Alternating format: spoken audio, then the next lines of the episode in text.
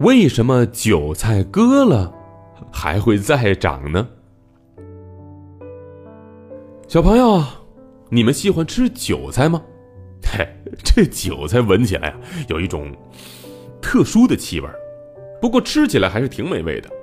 你看呢，这韭菜炒蛋、韭菜炒虾仁、韭菜盒子，还有那韭菜馅饺子，这些呀，可是深受人们喜爱的美食。其实。不光我们现在的人喜欢吃韭菜，这古代的人也很喜欢吃。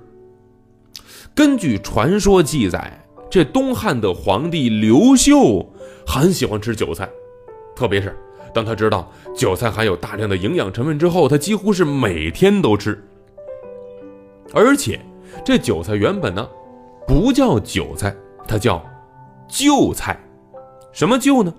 救命的救。后来这刘秀觉得这韭菜不太好听，哎，于是把它改名了，叫做呃韭菜吧，哎，这个也就是韭菜名字的由来。除了好吃，这韭菜其实还有一个非常奇妙的特点，那就是它一年呢能割好几次。哎，这个是什么意思呢？嘿嘿，这个就是说，韭菜你把它割了以后呢，它还能够啊。再长出来，但你知道，像我们的水稻啊、小麦呀，它割了一次之后就得重新栽培。所以有人说，如果这水稻能够像韭菜那样割了再长，那就好了。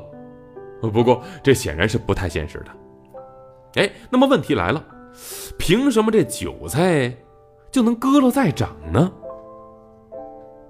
想知道这个秘密，我们就得深入到地底下去。去寻找啊，韭菜的鳞茎。鳞茎是地下变态茎的一种，韭菜的鳞茎是韭菜能够割了再长的关键所在。在韭菜的鳞茎当中藏有了很多的营养物质，而这些营养物质能够保证韭菜叶的生长。而我们所吃的韭菜呢，啊，其实也就是韭菜叶而这些韭菜叶长得是特别快。因为，它们不是叶尖在长，它们是从鳞茎中心点向上长出来的。